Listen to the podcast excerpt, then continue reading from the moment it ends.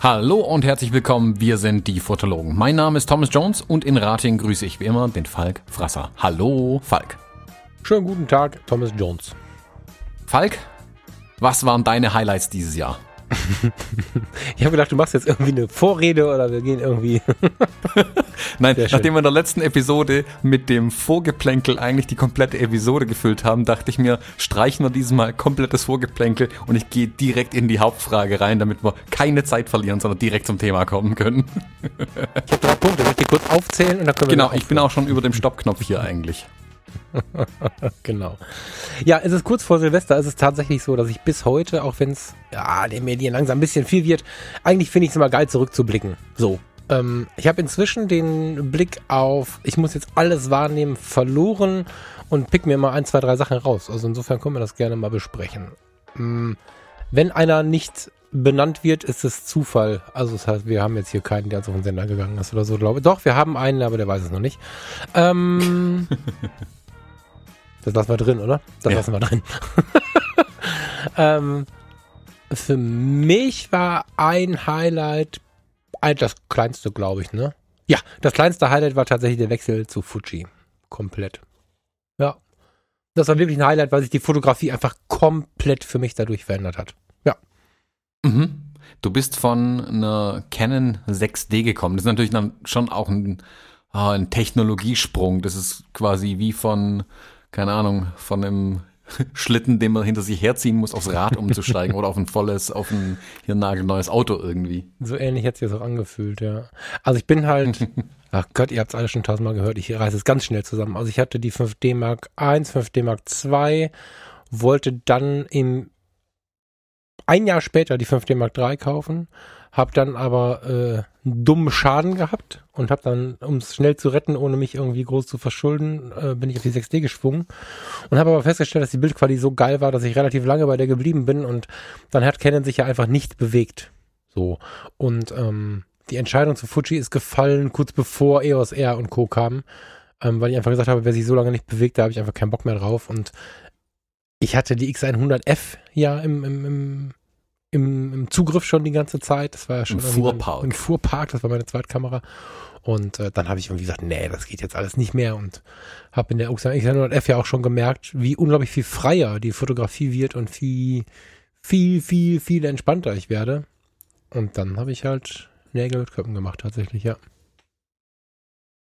Hm. Du hast jetzt auch dein komplettes Canon-Equipment ja auch abgegeben. Du hast gar nichts mehr davon. Nee, ich habe gar nichts mehr. Also auch das ist aber auch ein ein Ergebnis aus, aus Minimalismus. Ne? Ich hätte jetzt auch den ganzen Kram irgendwie bunkern können, das hätte ich früher getan. Ähm, aber nachdem wir hier schon Bücherregale abgebaut haben und, und, und Bücher verkauft haben und, und gemacht haben und getan haben und so, ähm, passte das ganz gut äh, ins Konzept des Jahres, einfach mal zu schauen, was brauche ich denn wirklich im Leben und was belastet mich nur. Und da gehörte dann die Ausrüstung auch dazu. So, ich habe ich hab erst überlegt, ob ich die 6D und das 135 mm behalten soll und habe dann, weil, weil das einfach, das, das kann die Fuji nicht, was das kann. So, muss man ganz offen so sagen. Und ähm, habe aber dann trotzdem gesagt, nee, konsequenterweise dann den doch so hohen Wert in der Schublade liegen lassen für drei Fotos im Jahr, das gibt's halt nicht.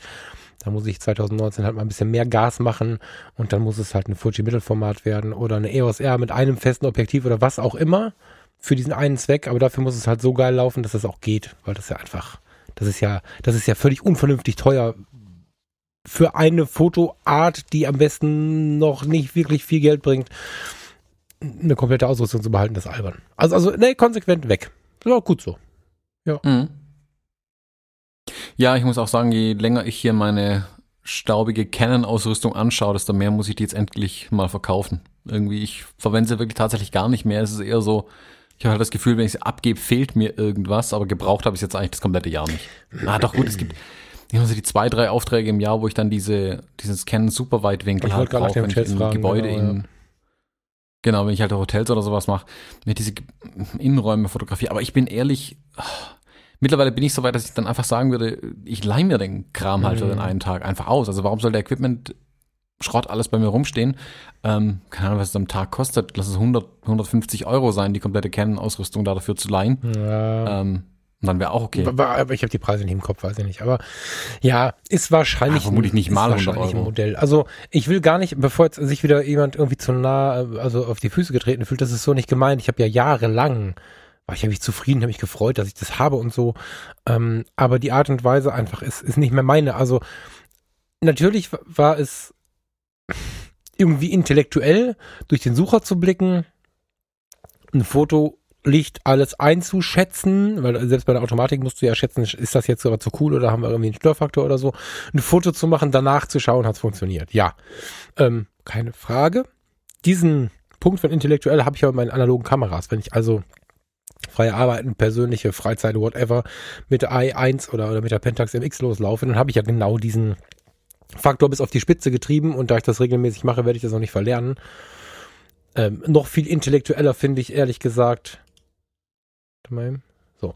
Noch viel intellektueller finde ich ehrlich gesagt, ähm, wenn man ein Foto macht und von vornherein weiß, dass es gerade gut wird. Also, das ist halt schlauer. So, das ist so eine aufgelaberte intellektuelle, intual, wie heißt das? Schlauheit. Wenn du, wenn du einfach meinst, du müsstest mehr nachdenken. so, ne? Das, das ist einfach dämlich. Also, für, für mich jetzt, meine eigenen Worte muss ich da echt zurücknehmen. Ich habe irgendwann mal gesagt, dass ich gerne nachdenken möchte, das Licht spüren möchte und so. Jetzt tue ich so auch. Ich sehe es im Ergebnis schon. Und allein das, selbst wenn ich in RAW fotografiere und so, allein das ist schon so ein Obergewinn, dass ich nicht mehr mal eine ganze Serie verballert habe, weil ich im Eifer des Gefechts nicht hinten auf den Monitor gucken musste. Ich kenne das gar nicht mehr, hinten auf den Monitor zu gucken. Warum? Also, das ist Hm. schon riesig. Ja, und, und sie sind riesig. Haha, sie sind halt viel, viel kleiner, ne? Also wenn ich das fetteste Objektiv auf der H1 habe, die ja die schwerste Kamera ist, zumindest von dem APS-C-Format, habe ich das Gefühl, ich hätte höchstens ein Objektiv von der EOS in der Hand oder so. Also das ist ja wirklich leichter, kleiner Scheiß so. Mhm. Ja, das stimmt. Das ist, macht auch für mich nach wie vor mit den größten Unterschied aus. Also Bildqualität hin, her, vor, zurück, Vollformat, APS-C, da kann man jetzt viel drüber diskutieren.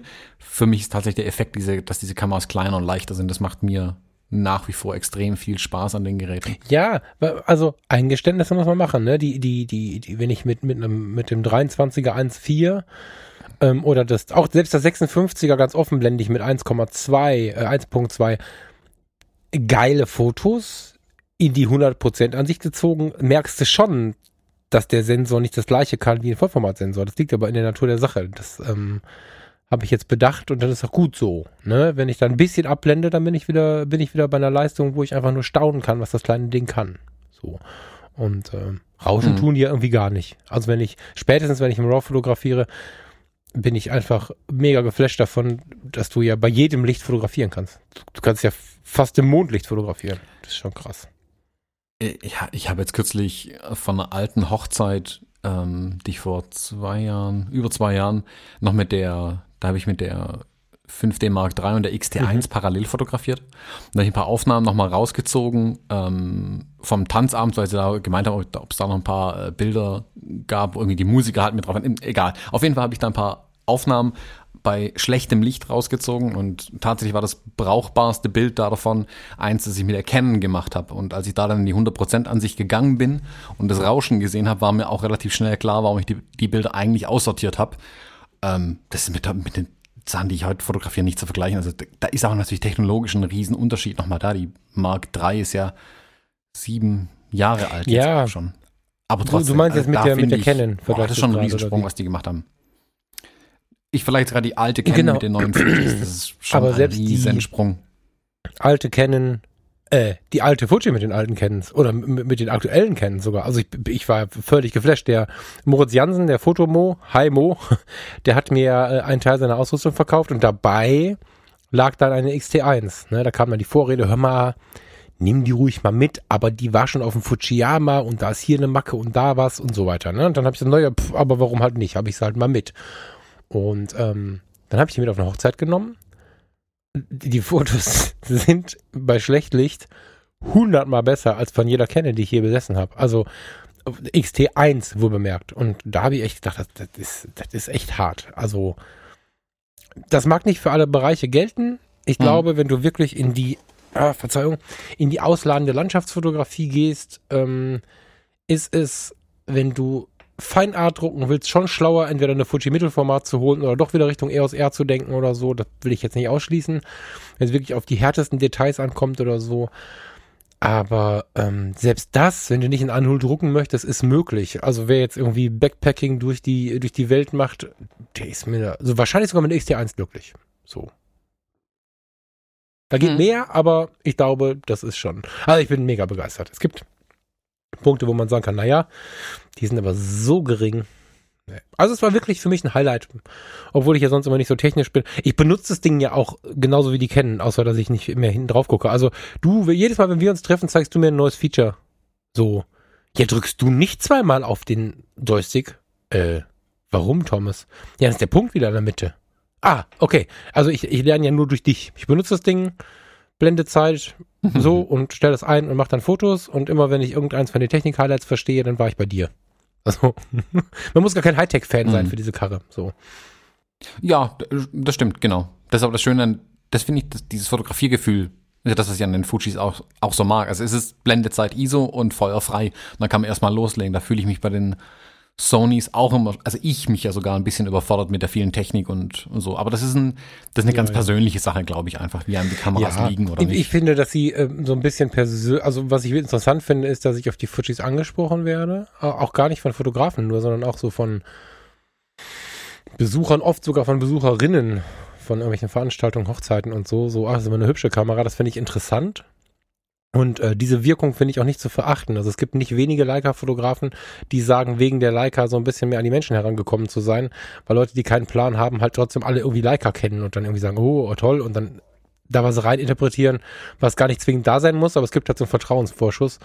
Ich habe bei den Fujis ein ähnliches Gefühl. Da geht es jetzt nicht um den Kaufpreis, sondern einfach nur darum, dass die Leute irgendwie diese Kameras mögen und ich beim Fotografieren auch so ein eher persönliches Gefühl habe. Die sind halt relativ klein und wenn ich dann mit jemandem auf der Bettkante, äh, auf dem Sofa im Café sitze und möchte den porträtieren, dann bin ich mit so einer kleinen Kamera deutlich persönlicher unterwegs. Das ist mehr so der Style von einem persönlichen Treffen, als wenn ich eine EOS 1 DX dabei hätte mit Blitz und Scheiß und so.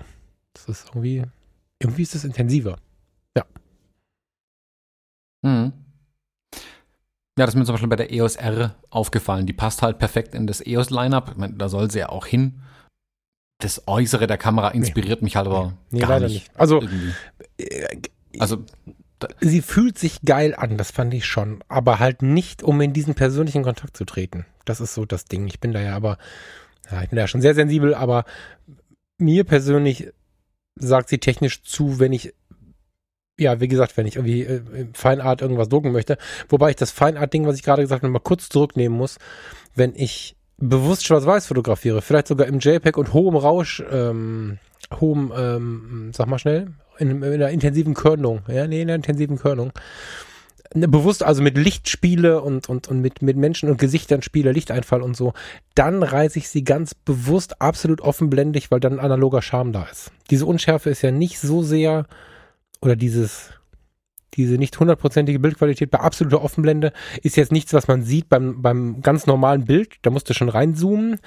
Mit einem starken Korn zusammen und einem kontrastreichen Schwarz-Weiß wird das sofort ein extrem analoger Charme bei einem mega geilen Bouquet. Also, wer Schwarz-Weiß mag, der macht mit einem 56er APD 1.2 in 1.2 super tiefe emotionale Fotos und wenn er technisch irgendwie ein bisschen mehr Schärfe haben will, dann geht er auf 1.4, 1.6, dann ist das Ding messerscharf. Also ähm, diese, diese leichte mhm. Verwaschung im Offenblendigen, die ist analog schwarz-weiß ge gefühlt voll geil. Wer sowas mag, der wird da zufrieden sein. Ich habe jetzt die ersten Prints von meinen Island-Fotografien ähm, hast du gar nicht erzählt. Ja, mal begutachtet. Ähm, mh, doch, doch, die XT2 war noch mit, ne? Oder war es schon die 3? Die 2 war noch mit. Ja, ja. Nee, es war die 2. Das war die XT2, genau. Und da hat die verschiedenen Drucke mal mir genau angeschaut, also wirklich hier mit dem Fadenzähler drauf geguckt und so, ähm, was kommt da raus an Bildqualität, was sieht gut aus, was sieht nicht gut aus, auch um mal wieder zu testen, wie sind die verschiedenen Druckdienstleister denn was, also kommt bei allen die gleiche Qualität raus oder wie groß sind die Unterschiede, weil es gibt auch durchaus auch preisliche Unterschiede. Ähm, ich muss aber sagen, dass die, die Eingabe, die reinkam, also was die Kamera liefert, was dann gedruckt wird, da habe ich jetzt überhaupt nichts feststellen können, wo ich, was mich gestört hätte in irgendeiner Art und Weise. Ich habe äh, ein paar Prints von dem Samyang 12 mm Objektiv zum Beispiel auch, ähm, ja, also jetzt auch Prints vor mir liegen und bin begeistert, wie Ja, die wir- aussehen, wirklich. Was wir auch nicht vergessen dürfen, also wir beide sitzen jetzt hier an einem, du hast auch den 27 Zoll, oder? Bevor ich Mist erzähle, ja genau. Wir sitzen beide an einem 27 Zoll Mac, der ja wirklich extrem schön auflöst. Wir zoomen da rein, wir haben eine Hintergrundbeleuchtung laufen. Das ist ja eine Analyse, wie sie früher, keine Ahnung, in den fettesten Studios irgendwie Produktionen am Start war. Sobald du druckst, also sieht's A geiler aus und B wird trotzdem sehr viel verziehen. Also in dem ganzen Technikgehype, wenn das aufs Papier kommt, was, was, was willst du da machen? Also da reicht die Fuji tausendmal für jeden, also dann brauchst du auch keine Mittelformatkamera für die Landschaftsfotografie. Das geht los bei einem Meter 20 Druck oder so. Aber vorher. Genau, Ja. da wird es dann langsam schon Ja. interessant. Ja, also in dem Punkt bin ich dir tatsächlich dankbar, weil da hast du ja deinen Teil dazu beigetragen. Ne, das ist ja, am Anfang habe ich da ja nicht so dran geglaubt. Ich fand die, wie heißt sie, X Pro 1, genau, die fand ich spannend. Nee, X Pro 2 hast du gehabt, ne? Du hast die X Pro 2 hast du noch. Ne? Welche hast du mir denn damals Beide. gezeigt? Nee, die 1 hast du mir gezeigt. Mhm. Völlig egal, das fand Die ich für 1 hab ich dir, Reportagen und so irgendwie spannend. Inzwischen finde ich sie gar nicht mehr spannend, aber diese Entwicklung irgendwie zu Fuji hin, die hat ja mit dir zu tun. Extrem gut. Ja. Das war ein Mhm. Highlight. Hast du ein fotografisches Highlight im, in Bezug auf Technik? Also, wie ich jetzt irgendwie hier, ja, ich habe mal was, also ich habe was Neues erlebt mit der H1. Hast du was Neues erlebt? Hm. Es gab jetzt nichts, wo ich so, also bei den Fuji-Kameras muss ich zugeben, gab es dieses Jahr nichts, wo ich gesagt hätte, wow, da Mhm. ist brutal was passiert irgendwie. Ähm, ich habe die Mhm. GFX ja mal ein bisschen getestet schon. Die ist spannend, macht Spaß, ist ein interessantes System. Hab mich noch immer nicht durchgerungen, sie zu kaufen. Ist Und ich eine schieb schon immer, aber du ganz willst ja ehrlich. Die ist ja auch nicht günstig. Nee, nicht so wirklich. Also es ist auch nicht mehr lang, jetzt nur wenige Tage, wo die guten Rabatte verfügbar sind. Ich muss zugeben, das lockt natürlich schon auch. Ähm, fotografisch muss ich ehrlich gesagt sagen, hat mich dieses Jahr begeistert Canon und Nikon mit ihren beiden Mhm. spiegellosen äh, Kameras. Ich finde, das ist, ich finde es toll, dass die jetzt endlich an dem Markt angekommen sind. Ich finde die beiden Kameras auch schön. Ähm, Habe ja auch beide schon jetzt ein bisschen ausgiebiger hin und wieder mal in den Händen gehabt. Ich finde es toll und ich finde es äh, toll, dass da ein, ein gewisser ähm, Wettbewerb da ist. Also ich finde es auch gut, wenn Druck auf Sony und Fuji und ähm, alle anderen gemacht wird. Also je mehr Konkurrenz da unterwegs ist in dem Markt, desto besser. Es ist, ich bin echt froh, wenn ich ehrlich bin, dass es nicht mehr nur die beiden großen sind. Also früher haben ja Canon und Nikon den Markt quasi dominiert. Jetzt sind viel mehr Spieler am Markt. Das heißt einfach technisch viel mehr Innovation, viel mehr Druck auf die Hersteller, auch wirklich richtig, richtig gute Sachen zu liefern.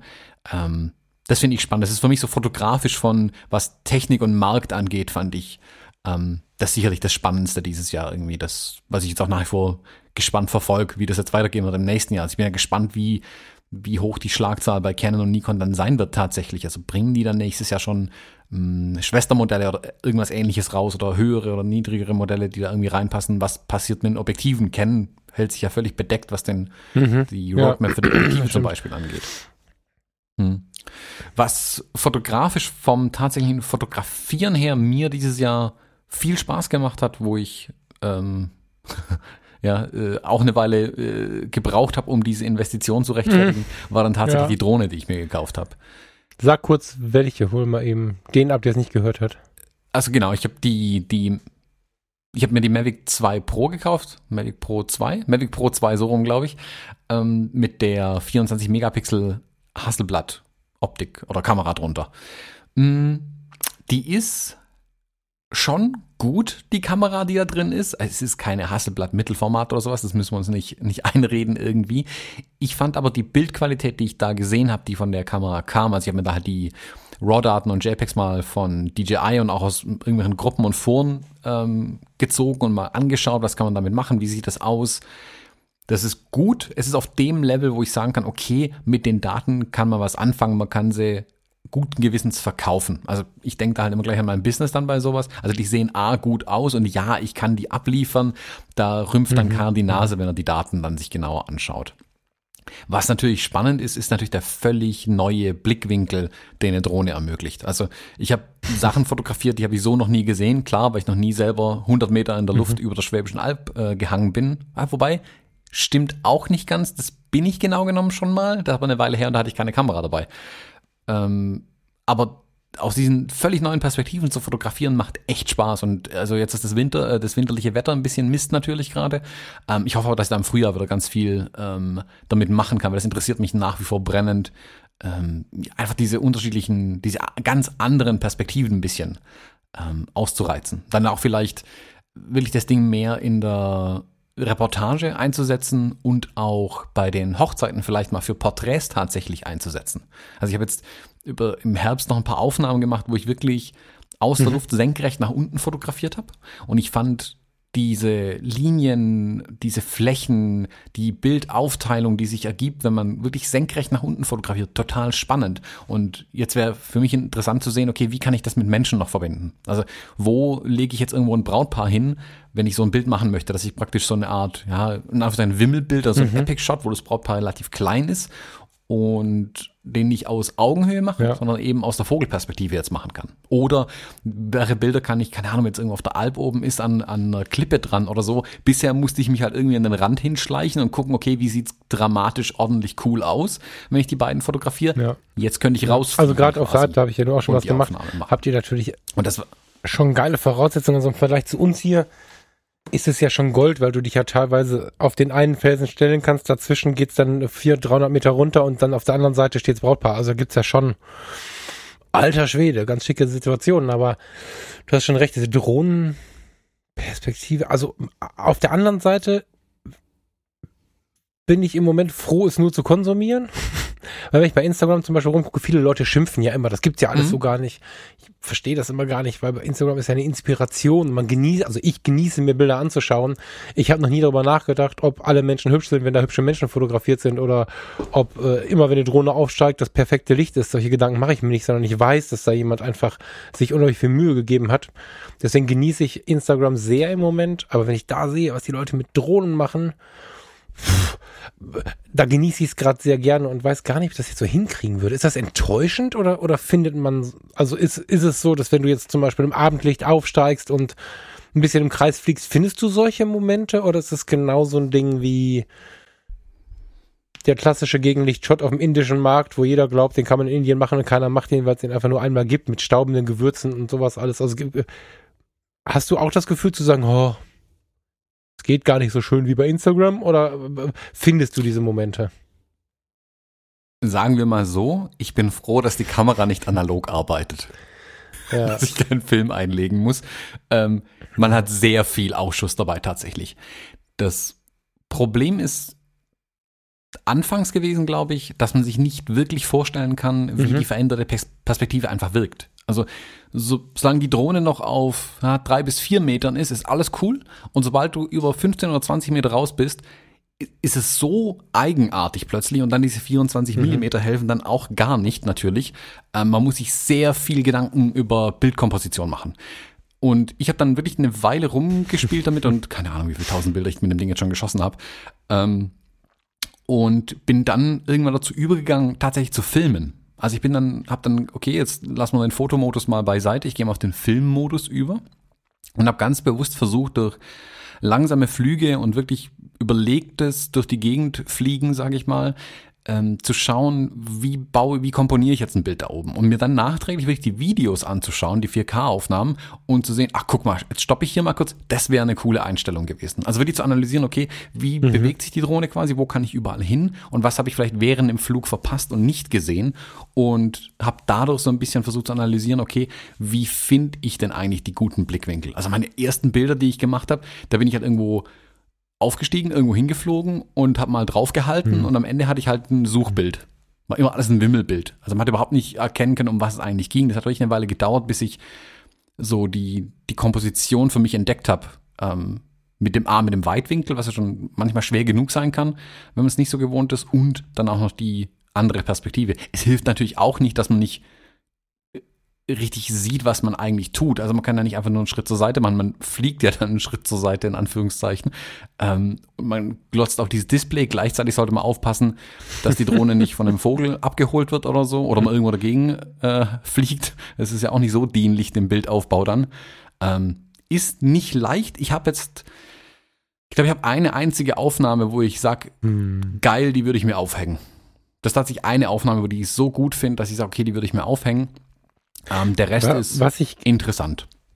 Aber ja, aber was ich auch ich noch eher ganz sympathisch finde, weil das heißt ja auch, ähm, also du berichtest ja quasi gerade, dass man auch da, ähnlich wie wenn man als Fotograf meint, man könnte plötzlich Videos machen oder so, auch da muss man erstmal lernen, wie es geht. Also man, man steigt da nicht hoch und macht irgendwie ein paar coole Fotos, sondern das ist wieder ein Bereich, den du dir neu erarbeiten musst irgendwie. Was den Instagrammern zum Beispiel, finde ich, gerade sehr die Ehre rettet. Weil, also, ich weiß nicht, ob es einen Bereich gibt, in dem mehr über irgendwas gemeckert wird, als über die Instagrammer. Alle sind sie da, aber alle meckern sie über sie. Finde ich ein bisschen schräg. Und da wird ja oftmals, ja, vorgeworfen, das ist ein bisschen sehr großes Bild, aber gerade so jetzt die Reisefotografen, ich habe schon ein paar Mal gehört, ja, kaufst du eine Drohne, kann ich das auch.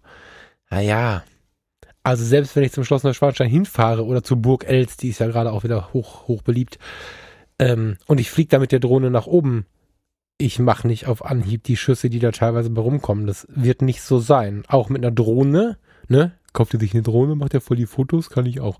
Nee, ich glaube, das ist genau so ein schwieriges Ding, da geile Bilder zu machen, wie mit allem anderen auch. Naja, auf jeden Fall, weil eine Drohne macht's einem auch tatsächlich schwer. Dieses Weitwinkelobjektiv plus du hast keine Tiefenschärfe mehr, mit der Ja, du großartig arbeiten könntest. Ähm, Ja. Genau, also ich meine ja keine Unschärfe mehr, genau.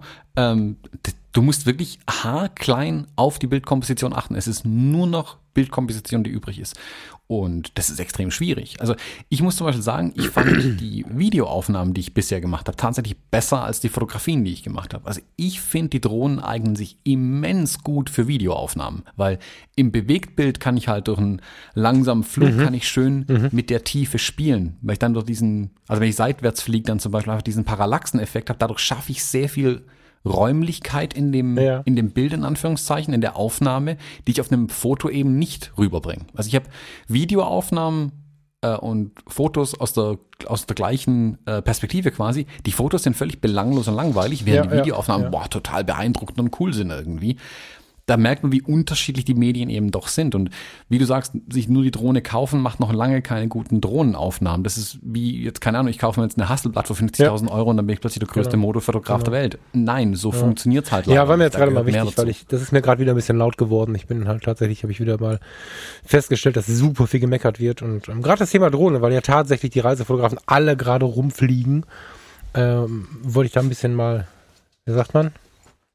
Wollte einen Stab für sie brechen. Wie heißt denn das? Eine Lanze brechen. Eine Lanze brechen, genau. Äh, nicht wundern, ich habe hier gerade ein bisschen Bewegung in der Bude. Drei Hunde und ein Mädchen. ja. Der Sponsor unserer heutigen Episode ist Jimdo. Gebt bei der Bestellung Fotologen ein, dann erhaltet ihr 20% Rabatt auf euer Pro- oder Business-Paket im ersten Jahr. Jimdo ist ein Website-Baukasten und die einfachste Möglichkeit, auch ohne Vorkenntnisse deine eigene Website, einen Blog oder Online-Job zu erstellen. Einfach Design auswählen, Bilder hochladen, Text rein und fertig.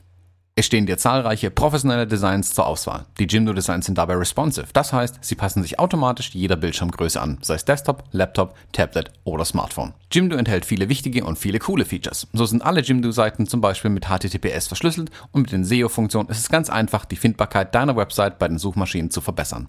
Auch die Einbettung von sozialen Netzwerken ist ein Kinderspiel. Und wenn man doch mal Fragen hat, bietet Jimdo einen schnellen und vor allem persönlichen Support.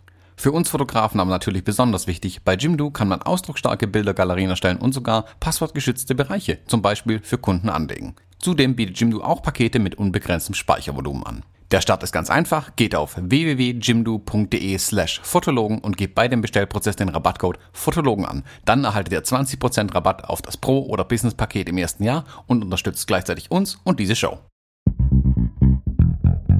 Ja, also ich bin zum Beispiel ganz froh, dass ich auf Island nicht mit der Drohne unterwegs war. Dass ich Island Mhm. jetzt wirklich erstmal noch auf Augenhöhe erkundet habe, das erste Mal. Beim nächsten Ja. Mal werde ich das ja dann aber sicherlich mitnehmen und mich dann auch mehr auf solche Aufnahmen dann tatsächlich konzentrieren. Ja, ja, bin ich gespannt.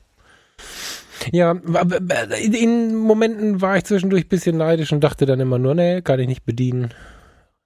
Denk gar nicht dran. so. Ich freue mich jetzt, wenn es jetzt endlich mal, endlich mal vielleicht mal wieder richtig, richtig Schnee hat, würde ich ganz gerne mal wieder mit der fliegen. Weil das stelle ich mir dann schon nochmal auch richtig, richtig spannend vor, wie die Welt Ja. dann verschneit von oben aussieht. Ah, das fasziniert eben bei euch ja, ne? Also die, ähm, ich muss da gleich mal dran denken, äh, hier mein Kumpel Sascha aus Bad Urach, also Bad Urach-Hengen heißt es, glaube ich. Mit dem bin ich immer, wenn ich mal im Winter da war, also da, da auf der Schwäbischen Alb ist ja irgendwie im, ab Oktober gefühlt bis, bis im März irgendwie immer Tiefschnee, zumindest aus unserer Perspektive hier. Und da sind wir, ich habe immer rumgequengelt wie ein kleiner Junge, dass ich mindestens einmal zu den Bad Uracher Wasserfallen fällen möchte. So, das, ähm, mhm. da brauchst du halt äh, um die Jahreszeit dann oftmals schon mehr Allradantrieb oder Schneeketten im Kofferraum oder so, weil da auf den Parkplatz zu kommen und so gar nicht so einfach ist. Und dann sind wir tatsächlich immer quer, ich weiß nicht, du es gerade vor Augen hast, man kann quer über so eine Wiese gehen, die eben am Anfang noch nicht ähm, der Weg ist. Dann gehst du über so einen, musst du so einen Bachlauf passieren, der dann aber einzelne Steine hat und so. Und du kannst über diese Wiese quasi Richtung Wasserfälle fliegen. Also da mit einer Drohne hin. Wow. Hammer. Das ja, ich war mir. jetzt im Herbst, war ich erst wieder an den Bad Uracher Wasserfällen. Ähm, ja. Muss sagen, das war echt schön. Und ich dachte mir auch, ja, hier mit der Drohne rumfliegen wäre schon bestimmt auch geil. Ähm, aber ich glaube, im Winter wäre das fast noch cooler irgendwie. Ich stelle mir das da noch ein Stück weit ähm, beeindruckender vor tatsächlich. Ja, das muss ich vielleicht mal testen. Muss ich mal hier auf meinen großen Zettel schreiben, was ich noch alles erledigen muss diesen Winter. ja, du hast ja, ich weiß nicht, ob du, ob du das oder der Hörer das jetzt so schnell versteht. Du, also ich kenne nur einen Parkplatz, auf dem man fährt und aus, von dem komme ich runter und gehe entweder schräg gegenüber so einen Weg entlang komm, und komme zu so einem ganz schönen Resthof oder wie man das nennen möchte, zu so einer ja, so ein Gasthaus. Die, Nee, ich gehe durch so, ein, durch so einen Torbogen und bin dann in so einem Innenhof, gehe dann einfach durch deren Bude durch und laufe dann hoch zu den Wasserfällen. Oder ich gehe am Parkplatz direkt links und laufe an so einem Flusslauf entlang. Und, genau, die im ähm, Flusslauf, den meinte ich jetzt. Genau. Und wenn du da vom Flusslauf aus ähm, ein Stück über die Wiese gehst, also auf der anderen Seite quasi, also vom Parkplatz aus kannst du, kannst du rechts von dem Flusslauf laufen. Mhm. Ich muss die Hunde hier gleich mal einsperren, das wird langsam ein bisschen laut hier. Ähm, wenn, wenn du dann äh, über diese Wiese läufst, kommst du an den wilden Teil von diesem Flusslauf. Und da hast du mhm. ganz viel so, so, so, so, so Eiszapfen und, und große Eisgebilde, die dann über die Zeit ähm, äh, durchs Gras sich in, äh, entstanden sind. Und also kann ich dir gar nicht beschreiben. Das ist wunderschön. Wenn ich mir vorstelle, da mit der Drohne in tiefer Höhe drüber zu fliegen, dass du also mhm. quasi erstmal in diesem Flusslauf unterwegs bist und dich dann langsam erhebst und dann durch diese, durch diesen Bodennebel dann quasi noch durchkommst und dann Richtung Wasserfall fliegst unfassbar. Also da wäre ich, das, äh, ja, das würde ich dir gerne in Auftrag geben, bitte. Ja, kannst du mal mit deinen Hunden vorbeikommen, dann machen wir mal einen lustigen Ausflug. ja, ich, ich, weiß jetzt nicht so genau, ob unsere, oder geschweige denn euer Hund, ob das so funktioniert mit dem Schnee. Oh. Ich glaube, ich glaub, die stecken dann da fest sofort. Und muss man testen. da unten. Ja, muss man testen, genau. Spannen wir halt ja. die größeren Hunde vorne an den Schlitten hin und die ziehen dann die kleinen Hunde durch die Gegend. Das heißt, wir laufen vor und ziehen unsere Hunde durch die Gegend. Ja. Genau. so ungefähr ja. wird das Ganze aussehen, ja. Ja, ja halt uns mal auf dem Laufenden, das fände ich spannend. Also ich. tatsächlich jetzt. Also Drohne, Winter, Schnee bei euch oben, Bad Urach. Pff, geil. Das finde ich, das finde ich gut. Mm, wollen wir mal zum weiteren Highlight? Ja, gerne. Ich glaube, wir haben das gleiche, oder? Ja. Ähm, Platz 3, wir müssen von hinten anfangen. Wie geht das immer bei den Privatsendern? Also ich habe da nicht wirklich eine, eine, eine Hierarchie drin, wenn ich ehrlich bin. Ich habe nur drei rausgezupft, aber innerhalb derer habe ich eine Hierarchie. Also oh, das, okay, okay. Platz 3 war jetzt die Fuji, toll, aber Platz 3, Platz 2 wäre die Fotokina bei mir. Mhm. Wer Was gab's da so? Fotos? nee, nee, Moment. Außer Dazu gibt es die Episode 71 äh, der äh, Fotologen. ähm, das war für mich tatsächlich äh, ein Erlebnis bezüglich unseres Podcasts. Also ich war, wir waren ja mit, wir waren jetzt nicht zu zweit da, wir waren irgendwie zu viert da und die, ähm, die Situation jetzt langsam von Menschen, die ich noch nie gesehen habe, angesprochen zu werden, hat mich hart irritiert. Und das meine ich nicht negativ. Ne? Das ist irgendwie alles süß und toll und so. Äh, aber egal, wie laut ich manchmal in so einen Raum und auf eine Party komme und mit ich durchgedrücktem Kreuz ich manchmal durch die Welt laufe, das ist schon strange, wenn Leute dann sagen, hey, du bist ja der Falk und das war der Thomas oder was haben wir gehört? Ich habe euch an den Stimmen erkannt oder also das, ähm, das zu erleben, wie sich die Welt durch den Podcast langsam ändert. Auch wenn man so sich bewusst macht, welche Form von Networking wir dann da betrieben haben, einfach nur, weil wir da waren. Also jetzt nicht irgendwie, wir suchen irgendwen, sondern wenn wir alles getroffen haben und so. Die hatten mich, das hat mich am meisten beeindruckt. Auch vor EOS R und Nikon Z und was alles so passiert ist, das war echt spannend. Also das ist ganz, ganz autobiografisch. Das war mal was Neues für mich. Hm. Ich muss sagen, die Fotokina war super spannend. Es war das erste Mal, dass ich quasi auf der Fotokina war und ein Auftrag hatte, in Anführungszeichen. Also bisher bin ich ja nur als Besucher auf die Fotokina gegangen, vor allem damals noch als reiner Hobbyist auf die Fotokina gegangen. Jetzt bin ich ja mit einem konkreten, äh, konkreter Plan ist ein bisschen hochgegriffen vielleicht, mit einem Plan auf die Fotokina gegangen und der war nicht gut.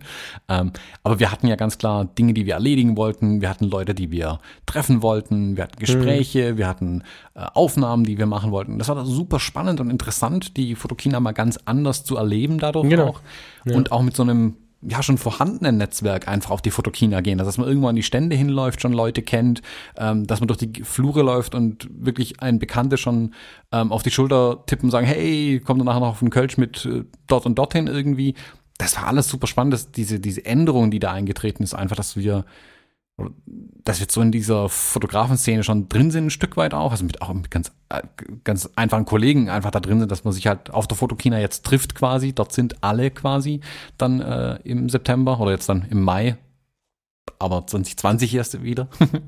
ähm, und wie du sagst, spannend ist natürlich dann auch die vielen Hörer zu treffen. Das ist was, was ich ja niemals erwartet hätte eigentlich. Also ja. unsere Planung in dem Podcast war ja nicht so bekannt zu werden, dass man uns auf der Straße anspricht. Ganz so weit ist es auch noch nicht, aber äh, nah dran irgendwie. Also sobald es irgendwo eine Fotografie drüber steht, ähm, haben wir es jetzt eigentlich regelmäßig, dass wir irgendwie von Leuten angequatscht werden. Ähm, was cool ist übrigens, also Daumen hoch, quatscht uns jederzeit an. Ich habe jetzt wieder kürzlich eine Mail bekommen, wo jemand gesagt hat, ah, jetzt weiß ich endlich, wer dieser bärtige Typ war, den ich da gesehen habe.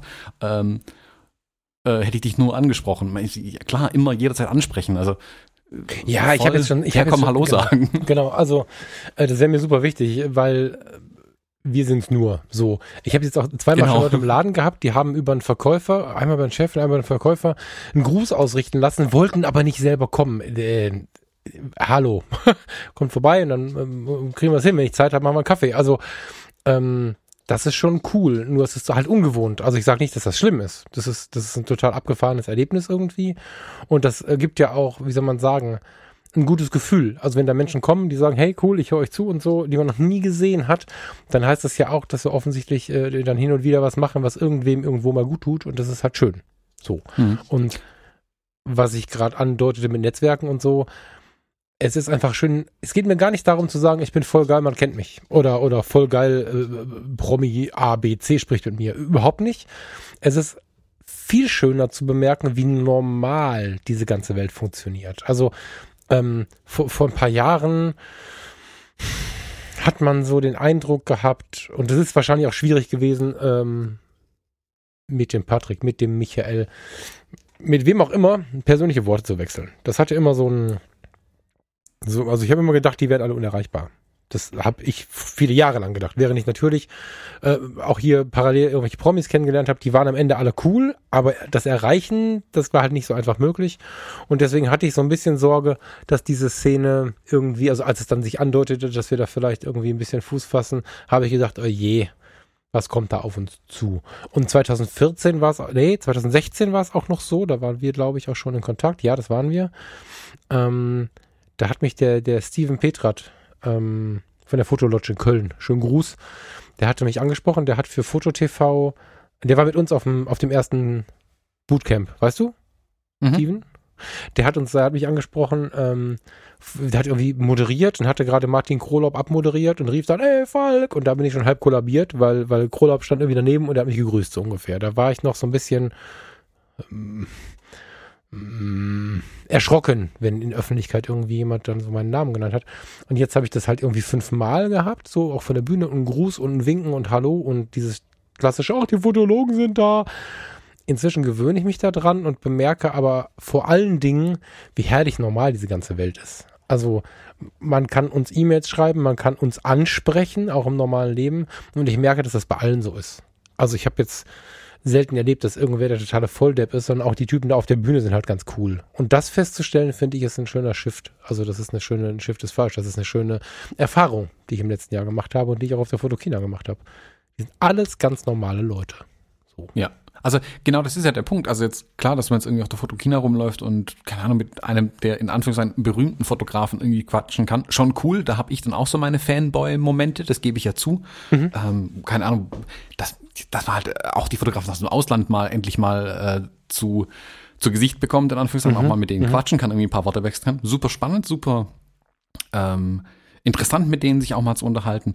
Aber auch andersrum fand ich total spannend, die vielen Hörer von uns ähm, kennenzulernen und dann mit denen auch zum Beispiel zu sehen, guck mal, ähm, jetzt stehen wir beide beim, bei irgendeinem Fotografen und denken uns, oh, guck mal, da ist der tolle große Fotograf irgendwie. Also wir, wir nehmen uns da ja gar nicht raus. Wir haben diese Momente ja auch immer ja, wieder ja. und genau. so ähm, wie soll man sagen, so frech in Anführungszeichen, wie wir zwei halt sind, darf man schon sein und einfach anquatschen. Also warum auch nicht? Also ich habe da überhaupt keinen Stress damit. Ich freue mich jedes Mal, wenn uns jemand anspricht, ähm, weil es ja auch schönes Feedback dann immer ist. Also jeder hat ja einen anderen Blick auf den Podcast, wenn man das so nennen kann, oder nimmt was anderes aus dem Podcast mit, den wir zwei machen. Und ich finde das Feedback einfach total spannend. Was, was sind die Momente, die den Leuten irgendwie im Kopf bleiben? Äh, was ist die Episode, mit der sie eingestiegen sind? Was ist die Episode, die sie am meisten äh, interessiert hat, was war ganz spannend. Also ich mag total diesen Austausch oder auch dann einfach nur über die Fotografie quatschen oder nicht über die Fotografie quatschen. Mhm. Alles cool. Ich, wie gesagt, ich sage das ja immer, immer wieder. Ich laber total gern mit den Leuten und ja klar. Ja, ich mein Podcast ist ja auch so, so persönlich. Ne? Also es ist ja so, ob das jetzt ein Podcast alleine ist, das ist dann noch ein bisschen persönlicher, glaube ich, weil du den Hörer direkter ansprichst. Hier unterhalten wir beide uns und wissen, die Hörer sitzen bei uns, aber ähm, am Ende sprichst du ja einen Hörer, Hörer an. So. Und wir hören ja selber Podcasts und sind ja selber in der Situation, dass uns jemand direkt ins Gehirn spricht. Also du hast die Knöpfe auf den Ohren, meistens hast du Knöpfe auf den Ohren oder sitzt im Auto ähm, und wirst direkt angesprochen und das schafft ja schon eine gewisse Vertrauensatmosphäre als Hörer und als Podcaster ist es ja aber auch so, dass du sehr, also ich zum Beispiel nehme ja kein Blatt den Mund und bin da sehr persönlich in dem, was ich sage und ähm, wenn du da eine Rückmeldung bekommst, dann, dann macht es das Ganze nochmal persönlicher, weil dann wird es langsam, naja, ein Dialog ist vielleicht ein bisschen sehr übertrieben, aber das wird dann halt nochmal eine Spur es bekommt mehr Sinn. So, die Sinnhaftigkeit ist einfach viel intensiver. Ich weiß nicht, ob du dich erinnern kannst, welche Episode das war, in der wir darüber gesprochen haben, dass wir vor einer schwierigen Situation, vor einem krassen Moment, ich habe das in der Klinik schon gemacht, ähm, vor einer krassen Besprechung mit vielleicht Vorgesetzten oder so, habe ich immer ähm, etwas härtere Musik mir auf die Ohren gepackt. Weißt du noch, was ich meine? Mhm. So, damit habe ich mir eine gewisse Hör Körperhaltung geschaffen und bin in diese Situation reingegangen. Ich glaube, wir haben darüber gesprochen, wie wir in Porträt-Shootings gehen oder so. Ja, es war, glaube ich, die Porträtfotografie-Folge, wenn ich es richtig weiß. Die 12 war das. Ja, genau. Und ähm, das haben wir ja quasi so weitergegeben. Du hast dann äh, nochmal gesagt, ja, bei mir war es in der Bandzeit ähnlich, weil da war ja die Vorband da, während ich hinten war. Fand ich auch total spannend. Die Sichtweise hatte ich noch nie. Aber da haben wir uns einfach darüber unterhalten, dass das einen auf einen anderen Modus bringt, wenn man eine bewegende Musik, scheißegal was für eine Musikrichtung, sich auf die Ohren packt und dann im, im Betreten des Raumes erst die Knöpfe aus den Ohren nimmt und dann mit dieser Stimmung in eine Rede, ein Gespräch, ein, eine Präsentation, was auch immer geht. Und dann meldete sich irgendwann jemand ähm, mehr oder weniger inkognito in führender Position in irgendeiner Firma, der sich, der sich, der sich bedankte für diese Episode, der sagte, jetzt hat er viel weniger Stress, indem er, wenn er, wenn er irgendwelche Besprechungen reingeht. So, und das sind so Rückmeldungen, die sind halt geil und die sind genauso geil und intensiv, als wenn mir bei der Fotokina jemand sagt, mal Falk, vielen Dank, was, was du da und da gesagt hast oder was ihr oder die letzte Episode, was auch immer. Die Menschen würden ja nicht was dazu sagen, wenn es sie nicht irgendwie bewegt hätte. Und das finde ich großartig. Also immer, immer anquatschen. Ich muss mich da immer noch dran gewöhnen. Ich gucke immer erstmal ein bisschen erschrocken, wenn mich irgendwer erkennt und denke immer, was habe ich gemacht? Aber ja. werde ich jetzt gleich verhaftet, was ist hier los? Ich, ich werde halt besser langsam, ja. ja. ja. Aber du hast gerade gesagt, das Schöne ist, wir quatschen hier in diese Mikros rein und senden das dann raus in die Welt und sobald wir halt dann selbst draußen in der Welt sind, wird es zum Dialog und das finde ich das Schöne daran genau. tatsächlich, dass wir dann genau. doch in den Dialog mit den Hörern kommen. Bringt uns ja aber auch gleich zu unserem nächsten Highlight, dem Top-Ober-Highlight. Sehe ja, ich das richtig? Der Gewinner, ja, auf ja. Platz 1. Der Gewinner. Eins, genau. Hier jetzt Trommelwirbel und kleine Tröten. Ähm, das Fotologen Campus-Treffen. Ja, voll. Mit das war ja dann die Spitze des Dialogs. Also wer das noch nicht gehört hat, müsst ihr unbedingt die Episode 75 hören, nachdem, nachdem ihr das hier zu Ende gehört habt. Mm, weil man, so glaube ich, und so habe ich jetzt oft zurückgemeldet bekommen, da haben wir live aufgenommen auf dem, am Ende des Campus-Treffen haben wir mit den, mit den Teilnehmern live aufgenommen. Man hört so ein bisschen den Spirit von diesem Wochenende raus bei den Leuten und bei uns, glaube ich, auch. Ja, Das war schon, also wirklich, angefangen vor einem Jahr in Heidelberg haben wir ja irgendwie rumgesponnen, wollen wir mal Stockbrot machen, haha, dann haben wir einen Post abgeschossen beim Frühstücken, glaube ich. Nee, beim Abendessen war es, ne? Wer hat ja mal Bock auf nee, Stockbrot und Bier? Nee. Wir sind den ganzen Tag im Laden gesessen, deswegen ist es irgendwo zwischen Frühstück und Abendessen gewesen. Ah, es, war, es wurde dunkel, das weiß ich noch, weil wir dann nämlich an Stockbrot gedacht haben. Ich habe da irgendwie rausgeguckt, ich habe dir, ja, ja, also ich äh, habe gerade ein Bild vor Augen. Es wurde gerade dunkel und dann haben wir irgendwie gerufen über Facebook, wer hat denn mal Bock auf Stockbrot und Bier? Und da ist halt Facebook explodiert. Das war so der erste Moment, wo ich dachte, weil so viele Leute sind hier. ähm, und dann haben wir ja gesagt, dann treffen wir uns halt mal. Und was ich nicht wollte, war ein Meetup. So irgendwo hingehen, da sind Thomas und Fall, kann man die mal angucken. Das, ich hatte so ein bisschen das Gefühl, das ist ein Zoo. Also das ist irgendwie, also irgendwie, wir sind es nur. Das war, das war mir, fand ich irgendwie schräg. Ich weiß, dass es den einen oder anderen gab, der da ein bisschen traurig war, weil natürlich ein ganzes Wochenende mit allem Shishi teurer ist, als wenn man sich irgendwo trifft. Aber in dem Moment war es gut so, dass ich das auch ausgesprochen habe. Du fandest es auch ganz gut. Wir wollten ein bisschen mehr bieten. Mhm. Deswegen ist da ein bisschen mehr draus geworden. Willst du mal, wo fangen wir denn da an? Das war so viel. ich glaube, man müsste damit anfangen, dass wir ja aus dem, also wir hatten ursprünglich schon die Idee, oh, kann man sich vielleicht einfach irgendwie treffen. Also wir fahren halt alle freitags irgendwie vielleicht hin und Samstag sind auf jeden Fall alle da, dann machen wir Stockbrot und dann fahren wir am Sonntag alle wieder auseinander. Aber das wäre einfach zu wenig gewesen irgendwie. Mhm. Also du sagst, es wäre jetzt nur so, guck mal, da sind die zwei. Ähm, dann kann man sie aus zwei Metern Entfernung angucken, bloß nicht anfassen. Das wäre irgendwie blöd gewesen. Wir wollten ja auch mehr bieten. Also jetzt, ich will bei solchen Sachen schon irgendwie Mehrwert auch schaffen. Mhm. Also ich will, dass die Leute, wenn sie sich so viel Zeit nehmen und es, wie du sagst, auch Geld kostet, einfach, das ist auch ein Invest dann da, dass da dann mit mit wirklich mit nicht nur mit Eindrücken oder auch mit Eindrücken, aber auch mal mit was Gelerntem irgendwie da rauskommen. Also wirklich eine Erfahrung gemacht haben, um Erfahrungen reicher sind. Vielleicht sogar Leute kennengelernt haben, die sie sonst nicht kennengelernt hätten und dann einfach sagen, wow, cool, das hat mir wirklich was gebracht. Mhm. Und was dann sicherlich mit ein Grund war, warum wir das dann tatsächlich wirklich haben größer werden lassen, war die Aktion von Dimo mit der Isolette. Mhm Wer das noch nicht mitbekommen hat, ganz kurzform, der Dimo hat seine Aqua Isolette, die, ich kann das nicht merken, 60, 70 Jahre alt ist, uralt. durch ganz Deutschland geschickt, uralt, äh, durch ganz Deutschland geschickt und war, die Kamera war immer anderthalb Wochen oder so bei Gasteltern, wo sie dann mal wieder ähm, ausgeführt wurde zum Fotografieren. Und alle Fotografen und Fotografinnen, die mitgemacht haben, haben dann die Bilder eingeschickt am Ende. Wir haben in einer kleinen Jury die in Anführungszeichen die besten Bilder ausgewählt. Also wir haben gemeinsam abgestimmt, ähm, welche Bilder wir zeigen möchten und haben dann ähm, während des Campus-Treffens am Freitagabend eine kleine Vernissage gehabt. Die Bilder haben uns auch das ganze Wochenende begleitet. Die waren den Räumlichkeiten aufgehängt, in denen wir ähm, unter anderem den Workshop gemacht haben und die Live-Aufnahme gemacht haben. Und so hatten wir nicht nur uns zum Angucken, sondern wir hatten auch Bilder, Fotografien da, die sich angucken lassen. Also es war dann nicht so sehr auf uns beide gerichtet, das fand ich ganz schön, sondern auch auf die, die Hörer selbst ein Stück weit, die dann Teil des Ganzen waren. Ähm, einige sogar, die nicht mal da waren. Also da waren nur ihre Fotografien da, aber sie selbst waren an dem Wochenende leider nicht da. Ähm, und trotzdem konnte man dann ihre Bilder anschauen. Das fand ich ganz schön. Und da haben wir gesagt, ja klar, wenn sie das verbinden lässt, dann haben wir auf jeden Fall schon mehr Thema in dem Wochenende drin. Und so ist es dann immer größer geworden irgendwie. Nächster Punkt war dann an dem Samstag, diesen Workshop zu machen.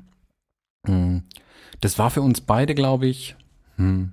Wir haben uns ja hier in Kirchheim einen Café reingesetzt und das gebrainstormt, wie man neudeutsch mhm. sagt. Mhm was wir denn machen könnten in dem Workshop. Also wir saßen wirklich vor einem weißen Blatt Papier erstmal, haben uns dann überlegt, okay, was, was reden wir eigentlich die ganze Zeit in diesem Podcast und lässt sich das überhaupt und wenn ja, wie in eine Art Workshop ummünzen? Also können wir einen Tag lang 18 Menschen dafür begeistern, mit uns irgendwas zu machen und können die dann einen Mehrwert mitnehmen? Mhm. Wir haben uns dann auf ein versucht, was Neues auch zu machen, weil jetzt irgendwie noch ein Porträt-Workshop hätte ich auch langweilig gefunden irgendwie. Wir wollten ja auch unseren unseren eigenen Weg, unsere Herangehensweise da irgendwie unterbringen. Und als wir das dann, glaube ich, hatten, also bei mir war es zumindest so, ich hatte dann so einen richtigen, mir ist dann ein, ein, äh, eine Last von den Schultern gefallen, weil ich dachte, okay, wow, cool, jetzt ist es ein Wochenende, wo ich gerne hingehen würde. Ja. Das Problem ist nur, ich muss es jetzt veranstalten. Aber ich hatte dann so einen, einen, Plan im Kopf, wo ich mir dachte, ja, cool, das Wochenende, ich würde es buchen wenn es jemand anders machen würde. Das ist wie mit jedem anderen, genau, wie mit allem anderen auch. Wenn ich irgendwem irgendwas auf diesem Planeten verkaufe, in der Vergangenheit oder auch in der Zukunft, dann muss es halt geil sein. Das ist die Zusammenfassung Deluxe irgendwie. Und in der ersten Zeit wussten wir, wir wollen was Geiles machen. Als wir dann endlich in dem Café dann wieder mal Aug in Aug zusammensaßen, da ist ja eine Entfernung dann manchmal doch ein bisschen blöd, dann wussten wir halt, es wird ganz geil. Mhm, genau. Ne? Das ist, Also der Trick ist halt, ich muss selber richtig, richtig Lust drauf haben auf die Sache. Dann kann ich es auch guten Gewissens anderen in Anführungszeichen verkaufen. Deswegen bin ich eigentlich ein schlechter Verkäufer, weil ich's, wenn ich das Produkt nicht gut finde, kriege ich es überhaupt nicht an den Mann. Ja. Wenn ich aber dafür brenne, wenn ich das richtig, richtig cool finde, was ich habe hier äh, in, mein, in, meinem, äh, in meinen Waren, in meinem Laden oder wie auch immer, oder was ich anbiete, Mhm. dann kann ich es auch mit, mit Leidenschaft verkaufen und dann, ja, kriege ich es auch an den Mann. Ja. Ja, ja, voll. Und ähm, was, was ich ganz wichtig, also ich würde jetzt gar nicht im Detail, äh, jetzt gibt es bestimmt den einen oder anderen, der denkt, ja, aber was habt ihr denn da gemacht? Dazu wirklich vielleicht mal die Episode 75 anhören, weil das wird jetzt ein bisschen viel, wenn wir jetzt das, das ganze Wochenende und den, den Samstag auch im Detail aufgrabeln. Dafür war der Samstag auch zu intensiv. So. Was ich aber als Effekt super spannend fand, war, dass wir ja in Kirchheim überlegt haben, also immer wenn ich überlege, oder wenn ich etwas erweitern möchte, wenn ich etwas Neues machen möchte, überlege ich zuerst ähm, in der Richtung, in der ich mich bewegen möchte, was kann ich denn besonders gut? Und ähm, nicht, nicht jetzt, weil ich der Beste bin, sondern weil ich einfach wissen möchte, was kann ich und davon lässt sich meistens ableiten, woraus man irgendwie Inhalt und vor allen Dingen Mehrwert produzieren kann. Also Mehrwert finde ich ganz wichtig. Und ähm, dass wir das geschafft haben, die Leute so abzuholen, dass, da, da habe ich offen gestanden, das habe ich in dem Moment realisiert. Das, ich war mir nicht sicher, ob das funktioniert. Vielleicht aus, vielleicht weil ich mich selber zu sehr zurücknehme oder so, keine Ahnung, aber ähm, dass es dann an dem Tag so funktioniert hat, ne, wie das so ist, man, ähm, vorher ist man dann auch äußerst nervös und ich habe dann gesagt, naja gut, passieren kann nichts, hier ist warm, äh, alles ist gut und erschießen will ich auch keiner und bin dann irgendwie mit so einem echt gestärkten Mindset da reingegangen, dass ich vorher hart manipulieren musste, dass es so gestärkt ist. Und dann hat einfach alles funktioniert, was wir vorhatten. Es ist, es ist der Hammer. Also es hat jeder mitgemacht. Es haben die Leute unsere Erwartungen voll übertroffen, wie intensiv sie mitgemacht haben und wie sehr sie sich eingelassen haben. Also das hätte ich nicht gedacht, dass wir niemanden mal überreden müssen. Ich meine, wir waren jetzt auch nicht bequem. Ne? Wir haben jetzt ja nicht gesagt, setzt dahin, wir beschallen euch jetzt bis zum Ende oder, oder ihr habt jetzt nur schöne Sachen und ihr habt jetzt nur schönen Kuchen, sondern die hatten auch Aufgaben, die waren mitunter nicht so leicht. Die waren mitunter sehr persönlich. Ähm, da hat jeder mitgemacht. Hammer. Also, Hm. Das hat mich wirklich, wirklich begeistert, dass wir das, was wir vorhatten, genauso umgesetzt haben. Ähm, großen Dank auch an jeden einzelnen Teilnehmer. Ne? Also der, das, das gehört dazu, dass der Teilnehmer dann mitmacht. Aber das, das, das war großartig. Also, wer es Mhm. nicht gehört hat, Folge 75 unbedingt hören. Ja, auf jeden Fall. Ich muss jetzt was ansprechen, was wir, was wir gar nicht abgesprochen haben. Ähm, und du musst jetzt, also wir müssen jetzt hier keine finale Entscheidung treffen, aber ich bin jetzt schon zwölfmal gefragt worden, ob wir das Fotologen Campus Treffen wiederholen. Ähm, wir haben dazu das mal als Antwort an alle noch nichts besprochen. So.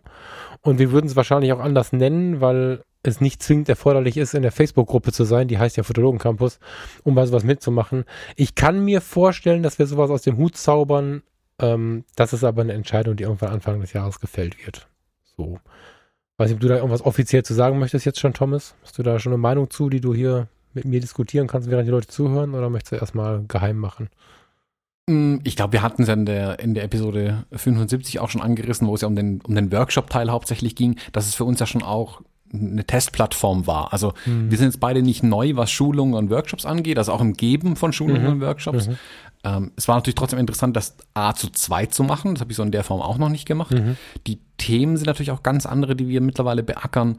Und es war schön, das in, in der Gruppe zu testen, wie wir es getestet haben. Mhm. Und es hat definitiv Lust auf mehr gemacht. Mhm. So. Genau. Jetzt natürlich die Frage, was macht man damit? Jetzt hat Lust auf mehr haben, ist schon mal cool, aber dann steckt natürlich auch trotzdem jedes Mal Aufwand dahinter. Da müssen wir uns jetzt einfach mal, ja, uns nochmal zusammensetzen, Gedanken gehen, was lässt sich daraus machen, wie kann man das ausbauen, wie kann man es auch vielleicht ein bisschen anders gestalten. Es gab ja schon auch Punkte, wo wir gesagt haben, ah, hm, das ist schon cool, aber das kann man noch cooler machen irgendwie oder hier kann man noch Dinge verbessern.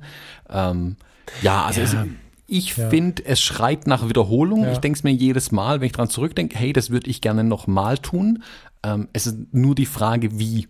Das. Also das Ob stellt sich für mich nicht. Es stellt sich die Frage, wie und logischerweise auch wann dann natürlich wieder, ähm, weil wir das dann ein zweites Mal angehen. Ich finde es ganz interessant, da mal gerade öffentlich drüber zu sprechen. Ähm, war jetzt nicht geplant. Authentischer geht's gerade nicht. ähm, es ist ja auch so eine Frage des Preises, muss man sagen. Ne? Also wenn mir fallen viele Dinge ein, die ähm, nochmal eine Raketenstufe mehr sein könnten. Die sind dann aber nicht für diesen Schleuderpreis machbar. Ne? Also es gab ja jetzt schon Leute, die nicht mitkommen konnten. Ähm, ich überlege die ganze Zeit, ob wir nicht versuchen sollten, uns hier und da in die Menschen zu werfen, dass wir einfach mal sagen, also jetzt neulich gab es ja eine Diskussion in Düsseldorf, ob wir nicht mal zusammen ins NRW-Forum gehen sollen. Vielleicht schaffen wir das ja, dass wir beide zusammen mal was machen, wo dann wirklich die Kneipe am Start ist, weil inzwischen glaube ich, sind wir näher dran, als dass wir das Gefühl haben, nur angefasst werden zu wollen. Also das ist ja dann einfach irgendwie ein netter Abend. Das heißt, die, die hm, den Weg können, die können kommen. Aber auf der anderen Seite überlege ich halt tatsächlich, und das müssen wir einfach unter uns und nicht jetzt hier im Podcast diskutieren, ob wir eine weitere Ausbaustufe zünden. Dann ist es aber nicht mehr, dann kostet es 100er mehr oder so, ne? Und dann, da geht mehr. Also emotional nicht. Emotional war das wahrscheinlich das Highlight und wie bei jedem ersten Mal wird es das auch bleiben. Aber man muss einfach gucken, was kostet die Geschichte, ne? Also günstiger ist es nicht machbar. Das war jetzt schon so knapp auf Kante kalkuliert. Hm. Und wenn ich die Vorbereitungszeit rechne, dann ist das genau wie mit dem Podcast, dann war das eine Minusnummer, aber emotional war das großartig. Ja, lass uns einfach Anfang des Jahres da doch mal irgendwie zusammen kuscheln und mal drüber quatschen, irgendwie das mal reifen lassen. Wenn da Ideen kommen, immer gerne Ideen her damit. Nicht böse sein, wenn wir da nicht alle Ideen umsetzen, das geht halt nicht, aber wenn irgendwer dazu Gedanken hat, immer raushauen, da sind wir offen für. Ja. Ja, absolut, so kann man das sagen. Genau. So, was gibt es dieses Jahr dann für Highlights? Also im kommenden Jahr jetzt? 2019 meinst du? Mhm. Wenn wir schon alle Geheimnisse lüften? Nein, wir nicht. Um nee, nee, wir bleiben mal beim Campus-Treffen und dass wir überlegen, das zu tun. Und ich meine, äh, die eine oder andere Rückmeldung, ob das interessant wäre von euch, wegen mit dem Zaunfall, wäre vielleicht auch äh, ganz gut so, dass wir einfach wissen, da draußen will mir jemand mitspielen oder so. Und ähm, ja, ansonsten, ich habe für 19 natürlich einiges in der Röhre, aber nee. Alles geheim. Ich würde sagen, wir genießen den Jahreswechsel. Und was lachst du? Ach, ich dachte, ich kann jetzt vielleicht so, so, äh, so ein Geheimnis irgendwie so locker im Gespräch aus den Rippen schneiden, aber ich sehe schon, du hast dich darauf vorbereitet. Nee, ich bin vorbereitet. Wir können darüber sprechen, dass ich mir ähm, im nächsten Jahr die Weight Watchers App hole. Das können wir machen. Hat es damit zu tun, dass du kürzlich Bilder von dir eingefordert hast und mit dem Ergebnis nicht zufrieden warst? Richtig, oder? ja. Die müssen alle im Weitwinkel fotografiert haben. Ich weiß nicht, wer den dicken Onkel hat, aber. nee, also im Ernst. Schwergewichtswinkel. genau, Schwergewichtswinkel, ja. Ähm, ich ich habe ein paar Nummern, aber die gibt's erst im nächsten Jahr, das heißt in der nächsten Episode. Ähm, ich habe da schon was vor und habe da auch große Freude dran, aber, aber, aber, das beim nächsten Mal. Ähm, das einzige ist tatsächlich die Weight Watchers. Beschäftigt euch damit, wenn ihr unzufrieden seid. Das ist nicht so, nicht so uncool wie gedacht. Also ich habe da mal tiefer reingelesen mit der Farina zusammen. Freunde von uns machen das schon.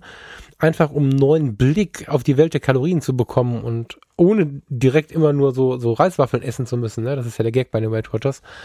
Ähm, das ist interessant. Also ich bin gespannt. Werde berichten, wenn ich dann plötzlich hier ganz dünn bin, dann, dann werde ich das mal irgendwie erzählen. Aber ähm, ja, das ist so die, das ist das nächste nach dem Minimalismus.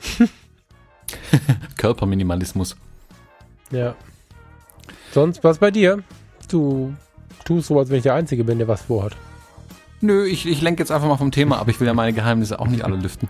Okay. ja, Thomas, von mir aus können wir jetzt in den Jahreswechsel gehen. Die Hunde reißen mir auch schon die ganze Zeit die Bude ab. Äh, Entschuldigung dafür, wenn es einen gestört hat.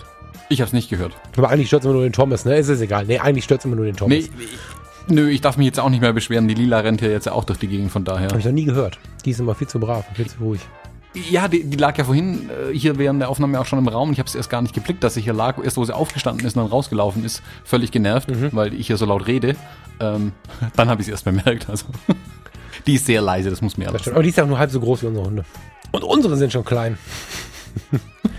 Gut. Ähm, pass mal auf.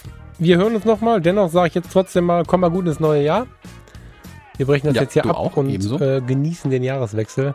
Wie ich letztes Jahr zu der Zeit ja schon mal gesagt habe, ist das auch für mich eine ganz bedächtige Zeit. Also nehmt euch ruhig mal Zeit, um mal drüber nachzudenken, was so sein könnte, was so geht und was so vielleicht wichtig ist im Leben. Ähm, du machst das sowieso, das weiß ich. Grüß dein Mädchen und deine Hündin. Mhm. Und ja. Grüße in deine Hundetagesstätte.